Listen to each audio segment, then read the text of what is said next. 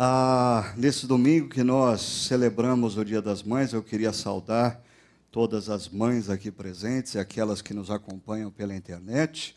Que Deus ah, tenha dado a vocês um dia muito feliz e que vocês percebam a presença de Deus ao longo da caminhada de vocês, dia após dia.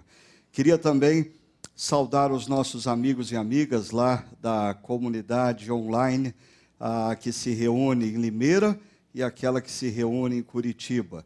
Ah, espero que a palavra de Deus aqui pregada chegue ao coração de vocês também e os abençoe grandemente.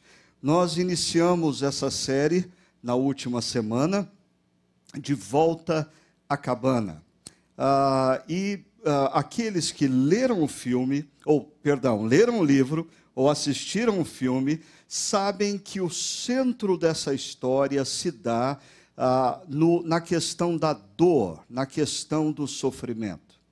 Basicamente, esse homem, Mackenzie Phillips, num determinado momento da sua vida, resolve passar um final de semana com a sua família num acampamento, e no último dia do acampamento, a sua filha mais nova, Missy, simplesmente desaparece e depois dele buscá-la desesperadamente, acionar a, a, polícia e fazer toda uma varredura na área, de repente se deparam com uma cabana abandonada e ali eles encontram na sala ah, o vestido que Missa estava usando, mas o, o vestido está envolto numa poça de sangue.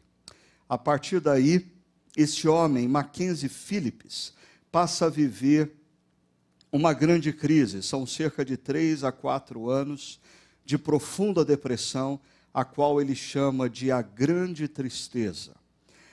A, a grande pergunta não verbalizada por Mackenzie Phillips é essa: onde estava Deus quando tudo aconteceu? Num determinado momento, passado esses três, quatro anos, um dia, ele é surpreendido quando ele encontra na sua caixa de correio um bilhete. Ah, e esse bilhete era destinado a ele e dizia assim: Mackenzie, já faz algum tempo, tenho sentido sua falta. Eu estarei na cabana no próximo fim de semana, se você quiser me encontrar. Assinado Papa. Ah, ele fica em crise. Ele pensa: que brincadeira de mau gosto que alguém aprontou. Ah, ou talvez, num segundo momento, ele pensa ah, na possibilidade de ser o próprio assassino da sua filha, ah, e quem sabe ele teria oportunidade de se vingar. Ah, mas uma coisa estranha nesse bilhete, caso fosse o assassino, que ele não conseguia entender, é por que a assinatura Papa. Por quê? Então Mackenzie Phillips decide ir até aquela cabana. Ah, na página 41 do livro, nós encontramos o seguinte relato: Será que Deus escreve bilhetes? E por que na cabana, o ícone de sua dor mais profunda? Certamente Deus teria lugares melhores onde se encontrar com Ele. Um pensamento sombrio chegou a atravessar sua mente. O assassino estaria provocando ou atraindo para longe com a intenção de deixar sua família desprotegida. Talvez fosse somente uma brincadeira cruel. Mas por que estava assinado papai? Quando Mackenzie Phillips decide ir até a cabana, ele vai ser surpreendido por um encontro com Deus. Deus veio ao encontro dele e o convidou para um fim de semana na cabana que era o ícone da sua dor.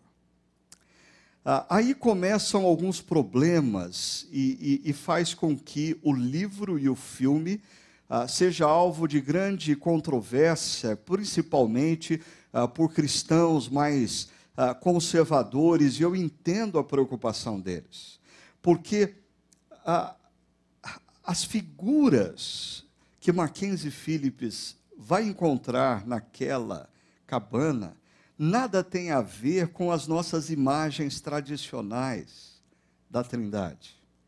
Ele vai se deparar com Deus Pai na figura de uma mulher negra.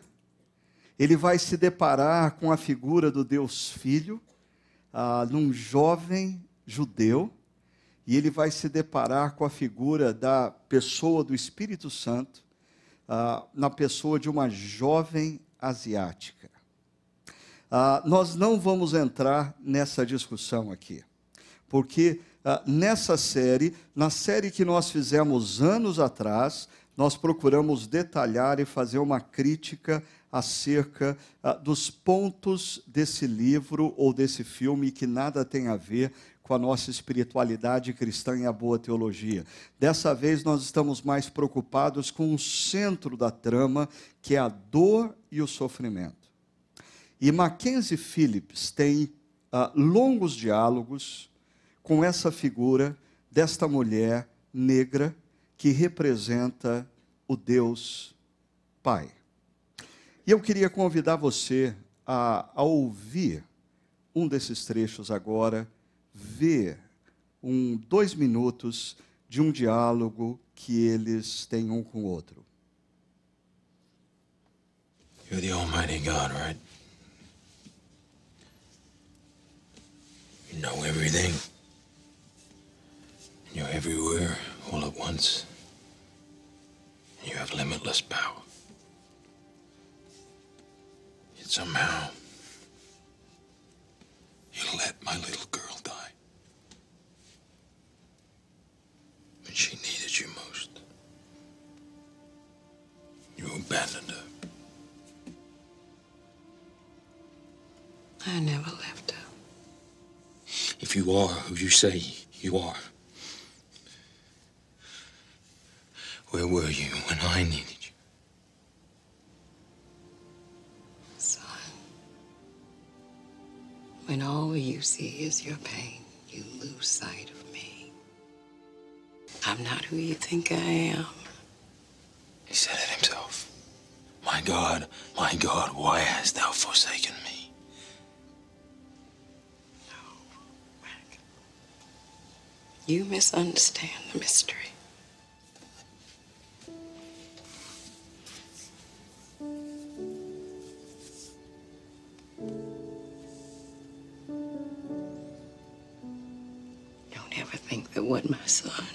Chose to do didn't cost us both dearly. Love always leaves a mark. We were there together. I never left him. I never left you. I never left Missy.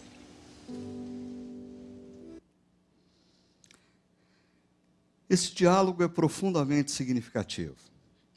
Porque quando nós pensamos ah, em pessoas, homens, mulheres, que enfrentam ah, tragédias, enfrentam a dor, enfrentam o sofrimento, eu queria sugerir a vocês que existe um ciclo que a gente precisa viver quando nós nos deparamos com a tragédia, com a perda, a, a fim de que a gente encontre a cura. Ah, e perceba, o primeiro ponto que eu queria abordar com vocês é: o fato acontece, a tragédia nos assalta, o sofrimento chega à nossa vida, o diagnóstico da enfermidade nos é apresentado, a perda de um ente querido acontece. O que, que nós vamos fazer diante disso? Ah, o fato gera em nós a dor e é legítimo que nós sintamos dor. Não existe pecado ou erro algum de sentir a dor da perda de um ente querido. Jesus, no seu ministério terreno, chorou quando ele soube da morte do seu amigo querido, Lázaro. Chorar, sofrer, sentir dor, decorrente de uma tragédia, de um fato, é perfeitamente legítimo e aceitável diante de Deus. Mas essa dor, ela precisa passar por um processo de verbalização. Os três, quatro anos que Mackenzie Phillips vive em depressão, nessa grande tristeza, é um período em que ele sente a dor, mas não a verbaliza. Ele sente a dor, mas não a assume. Quando a pessoa que sofre sente a dor, verbaliza, ela se abre para um novo estágio, que é a reorganização das ideias, a reorganização dos sentimentos, a reorganização da própria história. E quando você reorganiza os seus sentimentos, a sua história, a sua leitura da história, você se abre para a cura. Ah, deixa eu dar um exemplo bíblico disso.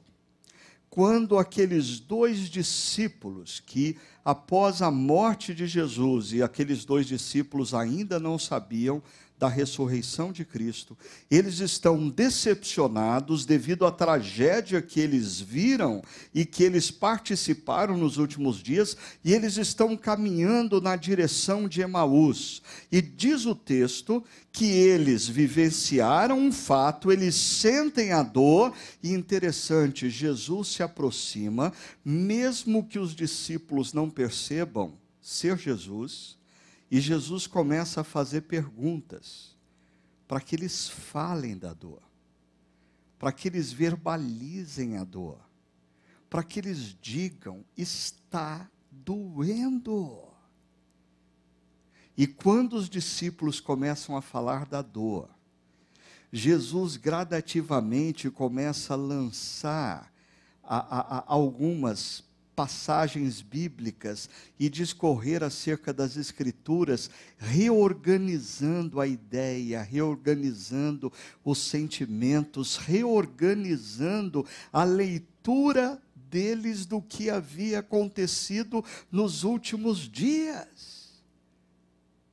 E quando eles entram numa cabana, e Jesus parte o pão, e eles então entendem ser Jesus, eles se deparam com um milagre. Eles haviam sido curados, eles haviam sido restaurados. Deixa eu dar um outro exemplo que a gente vai aprofundar um pouquinho nele hoje. A vida de Jó. A, a história de Jó, existe muita discussão entre os acadêmicos se ah, o livro de Jó retrata uma história de fato verídica, ou ah, o livro de Jó é uma grande parábola acerca do sofrimento. Seja qual for, ah, seja uma história, seja uma grande parábola, o fato é que nós nos deparamos, lendo o livro de Jó, com um homem ah, que passa por uma grande tragédia quando ele, numa determinada tarde, escuta ou recebe a notícia que os seus filhos estavam numa festa e o telhado do salão de festas caiu e todos os seus filhos morreram. E a dor de Jó começa só com a perda dos filhos e se estende com a perda da sua riqueza, a perda dos seus bens, porque quando o indivíduo tem a perda da sua família, ah, ele começa a não ir mais bem ah, nos negócios, na vida, e Jó perde tudo. Ah, e os amigos de Jó se aproximam e tentam dar pitaco acerca da sua vida, e isso só agrava a sua crise. Ah, mas num determinado momento, Jó verbaliza para Deus a sua dor.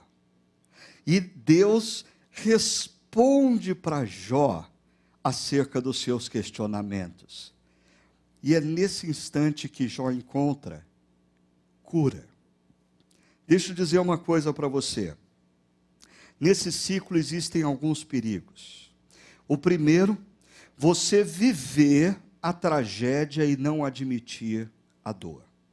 você viver uma situação difícil de desemprego, uma situação difícil de um diagnóstico de uma enfermidade, uma situação difícil de um divórcio que lhe está doendo, de uma traição que você foi alvo e você não admitir a dor. Essa negação vai gerar em você enfermidade. Essa negação não vai te conduzir à cura. Essa negação vai te conduzir à enfermidade. Um segundo perigo é quando nós vivemos a perda, vivemos a traição, vivemos a tragédia, sentimos e admitimos a dor, mas não verbalizamos. Quando nós nos isolamos, quando nós resolvemos bancar o super-homem, quando nós resolvemos viver no meio dos familiares e dos amigos, é como se nada tivesse acontecido e nós nos negamos a falar sobre o ocorrido. Isso não vai nos conduzir à cura. Isso vai nos conduzir a uma enfermidade ainda maior e mais grave. E um terceiro problema é quando não existe verbalização. E ao não existir a verbalização, você começa a acumular e a fermentar dentro de você a amargura. A amargura em relação a Deus pelo que aconteceu, a amargura em relação a quem te traiu, a quem te decepcionou, a, a quem te feriu, seja lá o que for. Agora, interessante, quando nós assumimos a dor, quando nós verbalizamos a dor, e nós damos a chance, então, para que Deus nos reoriente, reorganize os nossos sentimentos, as nossas ideias e o nosso relato histórico, e nós alcançamos a cura, acontece algo. O fato não deixa de existir, mas o fato se torna uma cicatriz. Ah, quando eu tinha talvez uns 10 anos de idade, e eu sempre aprontei muito. Eu estava brincando com os meus amigos numa construção e de repente eu pulo um muro e eu não sabia que do lado de lá do muro existiam ferragens saindo do chão e eu simplesmente rasgo a minha perna num daqueles ferros. Ah, e, e, e, e quando eu doeu muito. Eu fiquei muito assustado, sangrou muito, deu muito trabalho. Ah, mas hoje, quando eu olho a minha perna, eu não sinto mais dor. Eu tenho uma cicatriz, o que prova que o fato ocorreu. Mas essa cicatriz não tem mais poder sobre mim. Ah, o grande problema de você não se abrir para esse ciclo ah, é que essa cicatriz vai continuar tendo poder sobre você.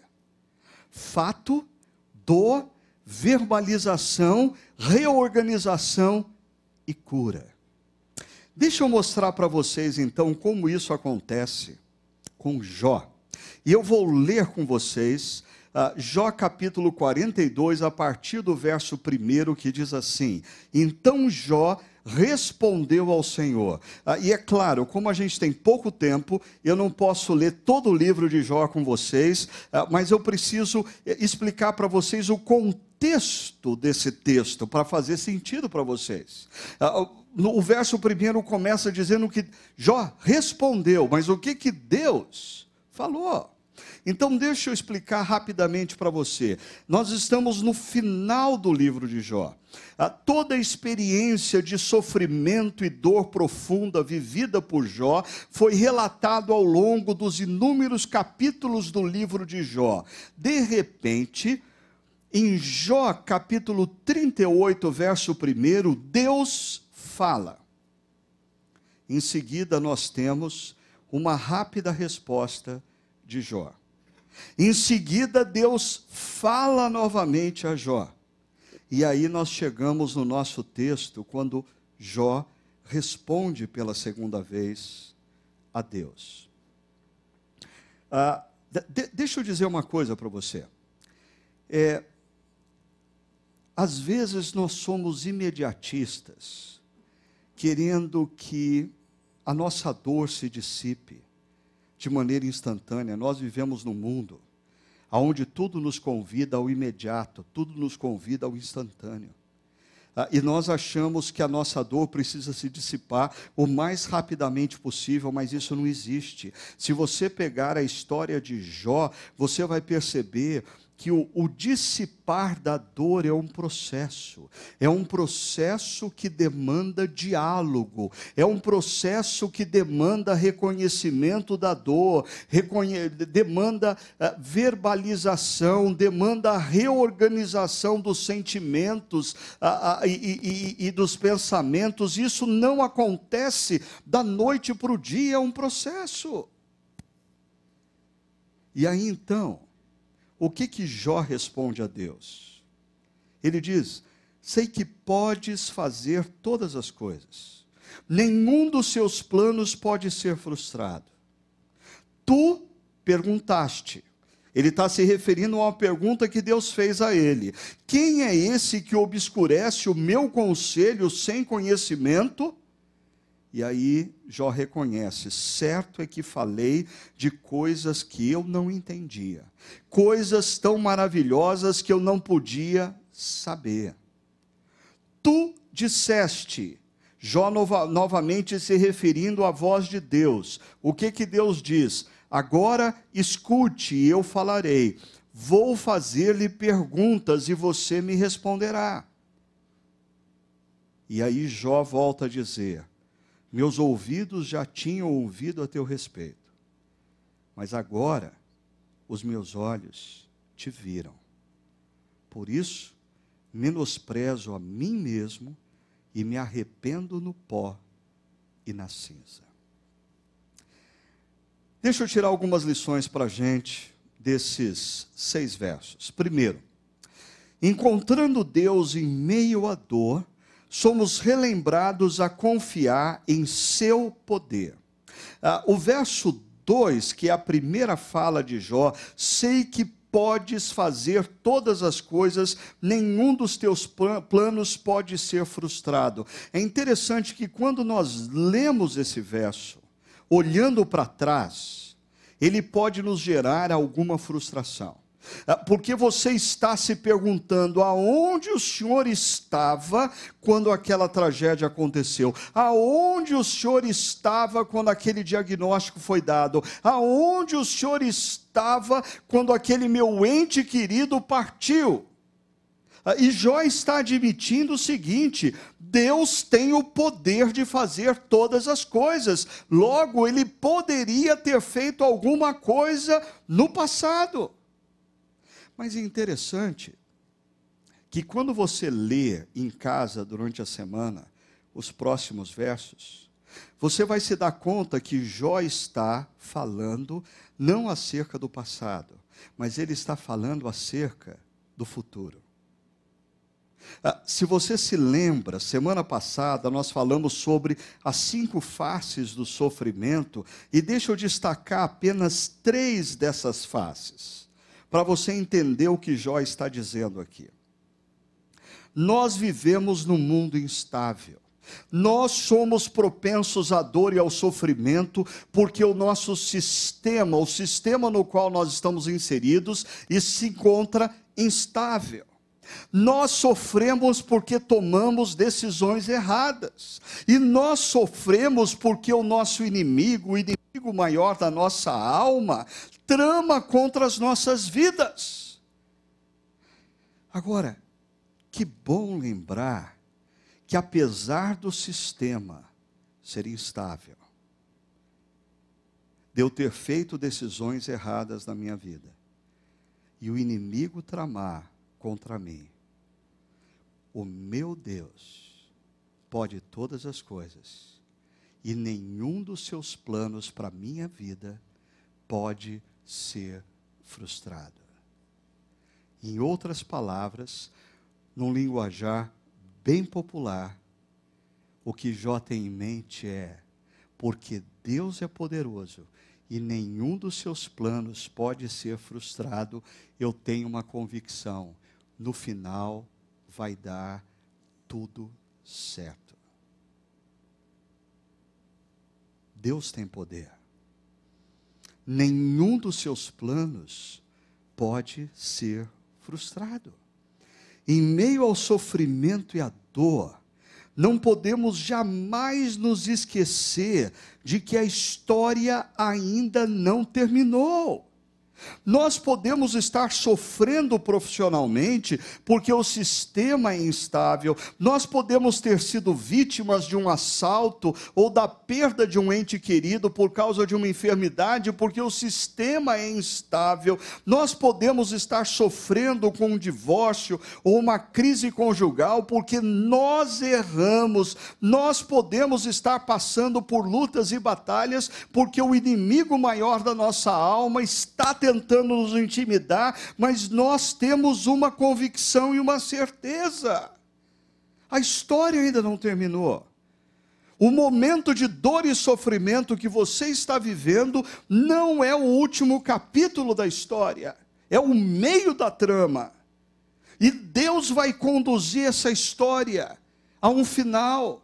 E ele promete a você que nenhum dos planos dele pode ser frustrado, e a vontade dele, segundo Romanos capítulo 12, é boa, é perfeita, é agradável. Talvez no momento em que eu vivo de dor, de sofrimento, eu não consigo entender o que Deus está fazendo. Mas isso não significa. O fato de eu não entender o que Deus está fazendo, não significa que Ele não sabe o que está fazendo. Não significa que o que Ele está fazendo não é bom, perfeito e agradável. E eu tenho uma certeza: Ele vai conduzir a minha história até esse final. Segundo, encontrando Deus em meio à dor, somos convencidos de nossa limitação. Ah, no verso 3 e 4, Jó vai fazer menção ah, de algumas palavras ditas por Deus nos capítulos anteriores. Primeiro, ele diz: ah, Tu perguntaste, olha só, quem é esse que obscurece o meu conselho sem conhecimento? Ah, é uma referência ao que Deus disse a Jó em Jó capítulo 38, do verso 1 ao 5. Já já eu vou mostrar para vocês. Ah, mas Jó está se lembrando que Deus veio ao encontro dele e disse: Jó, quem é você ah, para julgar o meu conselho, para julgar as minhas obras, para julgar as minhas ações? Você está obscurecendo o que para mim é claro. Ah, Jó vai fazer uma conclusão, já já eu volto a ela. Certo é que falei de coisas que eu não podia, que eu não entendia, coisas tão maravilhosas que eu não podia saber. Aí ele faz referência a um outro texto. Tu disseste: "Agora escute e eu falarei. Vou fazer-lhe perguntas e você me responderá. Porque Jó está indagando Deus. Jó está perguntando Deus. Aí Deus chega num determinado momento e fala assim: Jó, vamos inverter esse negócio aqui. Fica sentadinho aqui, porque agora eu vou fazer algumas perguntas para você e você me responde. Ok? Dá uma olhada o que diz Jó 38 e depois nós vamos para Jó 40. Olha só. Então o Senhor respondeu a Jó por favor, perceba essa frase. Do meio da tempestade. Do meio da tempestade. Jó está no meio da tempestade. E ele está verbalizando a dor. E Deus está dialogando com ele. E Deus disse: Quem é esse que obscurece o meu conselho com palavras sem conhecimento? É uma referência a Jó. Prepare-se como simples homem, vou fazer-lhe perguntas e você me responderá. E eu só vou dar as perguntas iniciais, depois você pode, durante a semana, ir para Jó 38 e ver o restante das perguntas. A, primeira pergunta que Deus fez: Onde você, Jó, estava quando lancei os alicerces da terra? Ah, ô, ô, ô, ô Jó, você está achando que você entende demais de vida? Você está achando que ah, eu poderia ter feito a sua história um pouquinho melhor? Você está achando que, que eu não consigo construir a sua história? Me diz uma coisa, Jó, aonde você estava quando eu criei os céus e a terra? Aonde você estava quando eu criei o universo? Aonde você estava quando eu fiz tudo ao seu redor? Deus diz: responda-me se é que você sabe tanto. Aí a segunda pergunta que Deus faz, e aí eu vou parar nessa daí. Quem marcou os limites das suas dimensões? Talvez você saiba. Jó, você está questionando os meus propósitos? Jó, para e pensa, Jó. Eu sou o Senhor, Criador dos céus e da terra, o Deus Todo-Poderoso, o Deus que entrou na história e se revelou em Jesus e que naquela cruz morreu por você em amor. Você quer continuar questionando se eu te amo? Você quer continuar questionando a minha sabedoria? Vamos um pouco para Jó 40, que é o outro trecho citado. Depois, o Senhor falou a Jó, perceba a referência novamente, do meio da tempestade. Prepare-se como simples homem que é. Novamente a frase. E eu lhe farei perguntas, e você me responderá. Qual é a pergunta dessa vez que Deus faz a Jó? Você vai pôr em dúvida a minha justiça?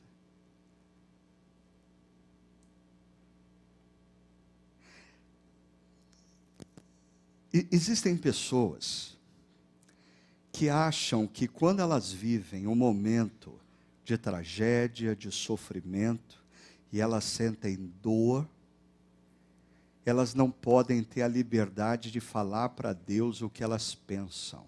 Falar para Deus está doendo.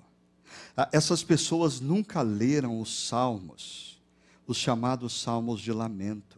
Se você pegar o Salmo 13, o salmista chega diante de Deus e diz: Deus, até quando? Deus, até quando, Senhor? O Senhor vai continuar calado e eu aqui sofrendo até quando, Senhor? O, salmista discute com Deus.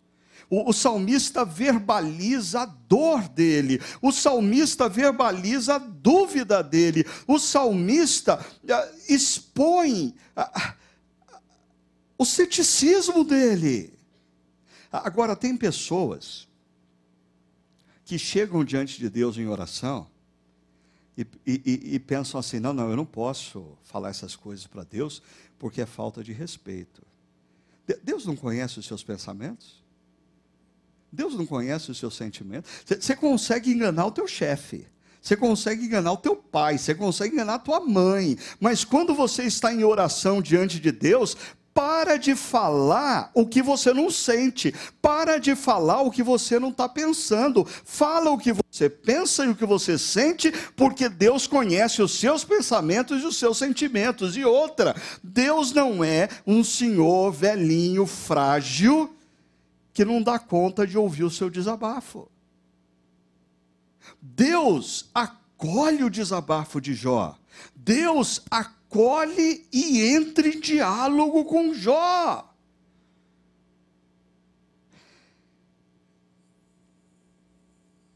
Eu acho que na nossa sociedade contemporânea, parte da epidemia que nós vivemos, de gente deprimida, gente dependente de terapias, tem a ver com o fato de que na nossa espiritualidade nós não conhecemos os salmos de lamento. Quando o salmista entra no seu quarto, fecha a porta e desabafa. Ele fala com Deus, não como ele fala com o chefe dele, com o pai, com a mãe ou com o amigo, tentando controlar os sentimentos, tentando não falar besteira. Ele entra, fecha a porta do quarto e desaba diante de Deus, fala o que sente, expõe o que sente, coloca os seus sentimentos, os seus pensamentos. É Deus quem reorganiza os pensamentos e as emoções de Jó. É Jesus no caminho de Emaús que reorganiza os sentimentos e os pensamentos dos discípulos. Perceba, aqui, no verso 3, Jó faz menção do que Deus disse no capítulo 38. Aí no verso 4, Jó faz menção do que Deus disse no capítulo 40. Perceba a estrutura poética. Sobra o centro. E o centro é a conclusão de Jó. Certo é que falei de coisas que eu não entendia. Eu me meti a besta. Eu me meti a besta. Eu falei, eu falei do que eu não entendia eu dei palpite para o Criador dos céus e da terra, o Todo-Poderoso, o Rei do universo, acerca de como ele deveria conduzir a minha vida.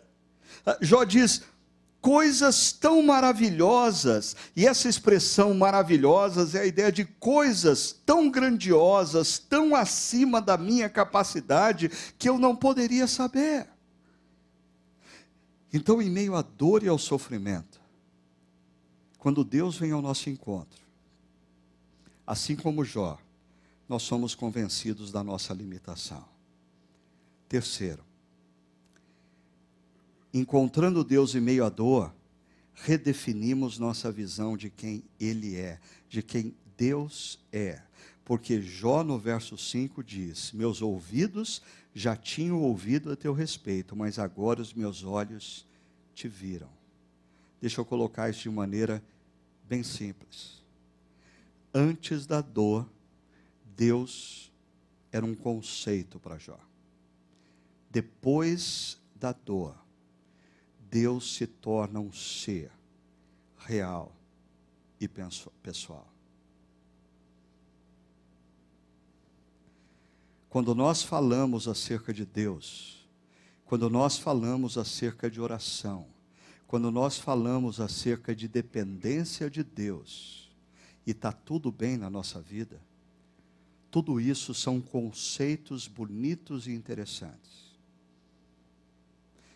Mas quando você recebe um diagnóstico de um médico, de que você está com enfermidade, e os seus dias estão contados, e você não tem alternativas conhecidas na medicina, a oração é algo bem diferente para você. Cada dia que você vive tem um significado. E depender de Deus se torna uma experiência existencial e não um mero conceito. Antes da dor, Jó ouvia muitos sermões, tomava nota, tirava dúvidas acessando a internet da casa dele e ouvindo o sermão de novo, ah, mandava os melhores momentos para os amigos. No meio da dor, Jó se agarrava a cada palavra dita no sermão. Jó chorava diante de cada versículo lido. Jó abraçava as promessas de Deus e dizia: Senhor, eu preciso de ti. Isso me faz pensar: será que na vida Deus não permite que sejamos assaltados pela dor? Para a gente deixar de se relacionar com Ele como um conceito e descobrir que Ele é vivo, Ele é relacional, Ele é real? Será que em meio à nossa zona de conforto, quando está tudo bem, o seu filho está com saúde, seu neto está com saúde, na sua casa está todo mundo bem, apesar da crise econômica, não está faltando nada, a sua conta não está no vermelho, está no azul. O perigo de, de quando nós estamos vivendo momentos de bonança, nós ouvirmos as pregações, ouvirmos a palavra de Deus com descaso, como meros conceitos, como informação, e não como fonte de vida a qual a gente tem que se agarrar, porque nós dependemos de Deus e Deus quer se relacionar conosco de maneira real, de maneira existencial. Na, na próxima reflexão, nós vamos falar mais profundamente disso. Mas eu acho que uma das, das boas surpresas, que o livro A Cabana e o filme nos trazem. Ah, é, é, é esse cenário de que Deus quer se relacionar conosco. Deus não quer que você conheça-o através de conceitos da teologia sistemática. Deus não está preocupado se você já leu a Bíblia inteira inteira e já decorou versos bíblicos, você já leu a Bíblia inteira 50 vezes. Deus quer você com ele, dia a dia, dialogando, se relacionando, Ele quer se revelar a você, não como um conceito, mas como uma realidade existencial. Interessante que uma das falas no vídeo que eu mostrei há pouco para vocês, a palavra dessa figura que representa o Deus Pai, para Mackenzie Phillips é filho, quando você enxerga apenas sua dor, você me perde de vista. Mas quando você tira os olhos da dor e você resolve olhar para Deus, o Deus real, o Deus verdadeiro, o Deus concreto que quer estar com você o tempo todo. É interessante como o tamanho do problema parece diminuir e muitas vezes até se dissipa. Quarta lição: encontrando Deus em meio à dor, redefinimos o centro da vida. Porque o verso 6, que é o final desse trecho que nós lemos, Jó diz: Por isso menosprezo a mim mesmo e me arrependo no pó e na cinza. Muito cuidado na interpretação desse texto. Primeiro, porque ah, essa expressão, menosprezo a mim mesmo, o verbo hebraico menosprezo não tem objeto direto. Então, existem duas possibilidades. E o, o, o tradutor optou por uma possibilidade: que Jó menospreza a ele mesmo. Mas não existe objeto direto. Então, existe uma segunda possibilidade. Jó pode estar dizendo menosprezo a mim mesmo, ou ele pode estar dizendo menosprezo as palavras que eu disse em meio à dor que não faziam qualquer sentido, porque quem tem a verdade é o Deus Criador.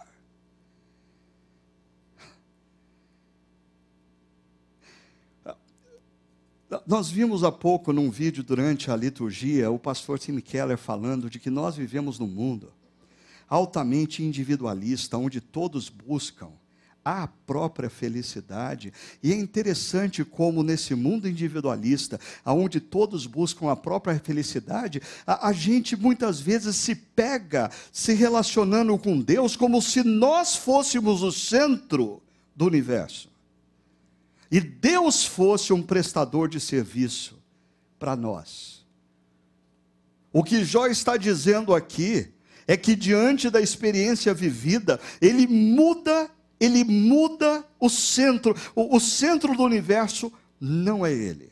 O que acontece na vida dele não muda a história da redenção que Deus está criando. O centro do universo é o Deus Criador. Eu sou uma criatura que dependo da sua graça, da sua sabedoria. Por isso, eu menosprezo a minha própria opinião. E eu quero abraçar o que Deus diz a respeito da minha vida. E a segunda frase, e me arrependo no pó e na cinza.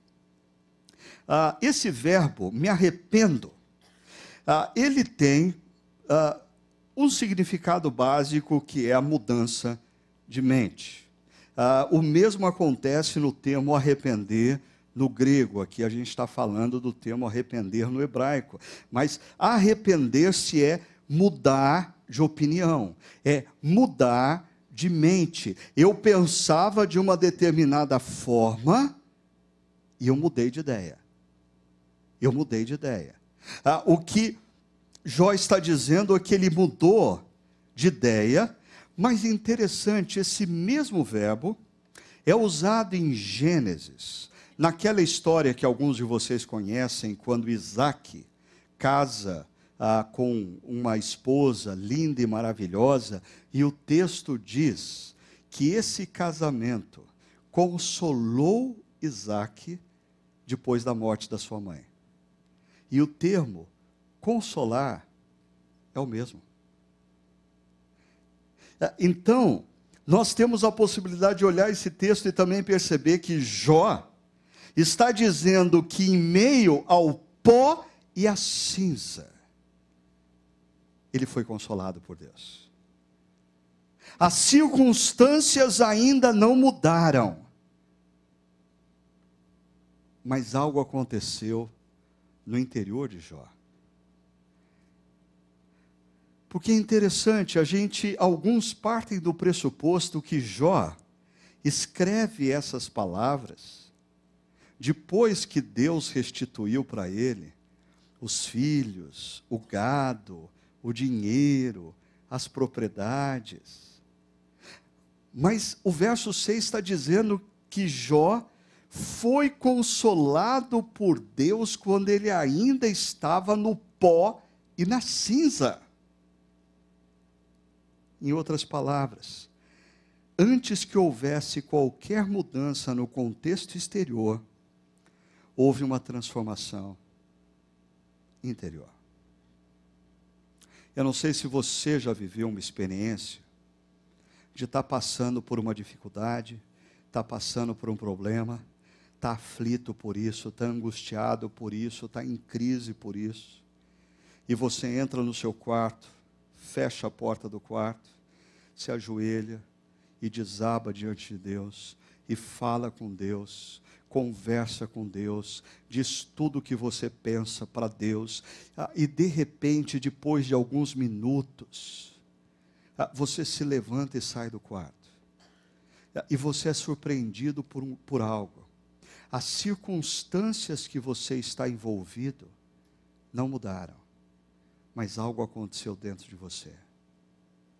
Você foi consolado no pó e na cinza as circunstâncias ainda não, se, não foram alteradas, mas uma transformação começou a acontecer dentro de você. Assim, deixa eu colocar para vocês três frases para a gente terminar. Primeiro, uma frase uh, do filósofo Soren Kierkegaard: A vida só pode ser compreendida olhando-se para trás, mas só pode ser vivida olhando-se para frente. Essa frase sempre vem à minha mente quando eu estou vivendo um momento de dor, de sofrimento, que eu não consigo entender o porquê. Eu não vou entender. Ah, bem possivelmente, daqui a algum tempo, eu vou olhar para trás e eu vou entender o porquê. A vida só pode ser compreendida olhando-se para trás. A certa ocasião, Steve Jobs, ainda vivo, falando ah, num discurso da Universidade de Stanford, ele conta a experiência da vida dele ah, e ele mostra como coisas que aconteceram lá no passado remoto na vida dele. Ah, hoje, como adulto, ele olhava para trás e percebia, ele dizia: quando a gente olha para trás, a gente consegue ligar os pontinhos. Mas quando a gente está no meio da crise, a gente não consegue ligar os pontinhos. Ah, você tem o direito de entrar na presença de Deus e verbalizar a sua dor. Você deve fazer isso. Mas lembre-se, a compreensão do porquê não vai ser instantânea, não vai ser imediata. Deus pode transformar o seu coração quando ele ainda não transformou a circunstância. E quando ele transformar a circunstância, você vai olhar para trás e vai compreender o porquê. A vida só pode ser compreendida olhando-se para trás, mas só pode ser vivida olhando-se para frente. Você não pode se deixar afundar na depressão, diante da dor, do sofrimento, diante da decepção, diante da traição, diante do divórcio. Você tem que se levantar e você tem que seguir adiante, confiando no poder que Deus tem de renovar as suas forças em meio à cinza e ao pó. E lá na frente você vai olhar para trás e você vai compreender o que Deus estava fazendo. Uma segunda frase de Salomão, em Provérbios capítulo 3, versos 5 e 6 ele escreve: confie no Senhor de todo o seu coração e não se apoie no seu próprio entendimento. É interessante, Salomão está convidando você a, a confiar em Deus e não se apoiar no seu entendimento antes de passar pela crise, pela dor e pelo sofrimento. Jó depois que passa pela crise, pela dor e pelo sofrimento, ele olha para trás e diz assim: Como eu disse besteira. Deus estava com a razão. Salomão está dizendo, por isso confia no Senhor de todo o seu coração e não se apoie em seu próprio entendimento. Reconheça o Senhor em todos os seus caminhos, não em alguns dos seus caminhos, em todos os seus caminhos, mesmo quando esses caminhos trazem para a sua agenda momentos de dor, momentos de sofrimento, momentos de perplexidade, porque você não consegue entender o porquê a dor te assaltou. Olha a promessa da última frase. E ele endireitará as suas veredas. Confie no Senhor. Às vezes, quando nós estamos vivendo no centro do furacão, a, o inimigo maior da nossa alma, Lúcifer, vem e tenta nos convencer de que Deus não é bom. Ah, ele começa a dizer: se o seu Deus é bom, por que isso está acontecendo com você? Se Deus é bom, por que você está sofrendo? E no centro da dor, no centro do sofrimento, no centro da crise, Deus nos convida a exercitarmos a confiança no caráter dele. Ele é bom. Eu não entendo ainda o porquê eu estou vivendo essa situação, mas eu confio no Senhor, entrego a Ele o meu caminho e sei que Ele, no tempo certo, endireitará as minhas veredas. E a última frase, essa do apóstolo Paulo, aí em Filipenses capítulo 1, verso 6. Estou convencido de que aquele que começou boa obra em vocês vai completá-la até o dia de Cristo Jesus. Eu não sei se você está aqui hoje ou está tendo acesso a essa reflexão e você está vivendo um momento de dor. Ah, se você está vivendo essa situação, eu queria te lembrar o seguinte: o momento que você está vivendo não é o último capítulo da sua vida. Deus não acabou ainda a história. E Ele prometeu que Ele vai completar essa história. As grandes histórias, os grandes romances, os grandes livros são marcados por tramas que no centro se tornam complexas, se tornam confusas e a gente fica pasmo perguntando como que essa pessoa vai conseguir escapar dessa situação. A promessa de Deus é aquele que começou uma boa obra em você vai completar até o dia final. Mas talvez você esteja aqui hoje e você não está vivendo. Hoje, hoje não é o dia de maior dor na sua vida. Você não está convivendo com o sofrimento. Ah, mas cuidado, cuidado, cuidado, porque nós imediatistas, nós lidamos com a palavra de Deus como se fossem aspirina. Ah, e nós ouvimos uma, uma palavra e a gente logo pensa: bom, hoje eu preciso. Não, hoje eu não preciso. Mas talvez Deus esteja te dando hoje uma palavra para algo que você vai viver e experimentar nas próximas semanas, nos próximos meses. E você não pode esquecer do que Deus disse para você nessa noite. Quando você estiver vivendo um dia de dor, um dia de crise, um dia de sofrimento, lembre-se, a história ainda não acabou. A história ainda não acabou. Vamos orar?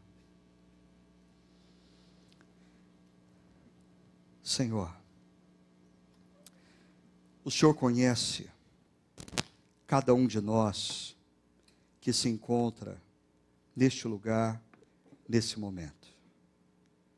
O Senhor sabe o nosso momento de vida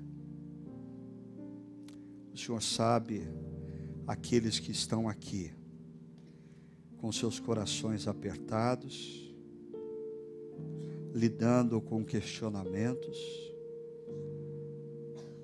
lidando com crises nas mais variadas áreas de suas vidas. Eu te peço, Senhor, o mesmo consolo que veio sobre a vida de Jó, quando ele ainda estava no pó e na cinza. Que esse mesmo consolo nos visite nesse exato instante. Que esse consolo seja derramado sobre todo aquele que neste instante vive momentos de dor e sofrimento. Dá-nos, Senhor, a consciência de que em meio a essas crises. O Senhor nos convida a experimentarmos uma relação contigo, não conceitual, mas existencial. Pai, abre as nossas mentes e corações para vivermos uma relação contigo, pessoal, real, existencial, diária Tira de nós, Senhor, essa tendência de ouvirmos sermões, ouvirmos reflexões, como meras informações. Que a tua palavra se encarne em nós, que nós possamos sentir a tua presença de forma real nas nossas vidas e nos nossos caminhos hoje. E que, mesmo em meio à perplexidade gerada pela crise, existe em nós uma profunda confiança. Profunda confiança no Senhor, que é o Deus que não falha, que é o Deus que nos ama, que é o Deus que prometeu, que a obra que Ele começou nas nossas vidas, Ele vai completar. nos envolve por essa confiança hoje e sempre, no nome daquele que sofreu naquela cruz para nos redimir por toda a eternidade. Jesus Cristo. Amém.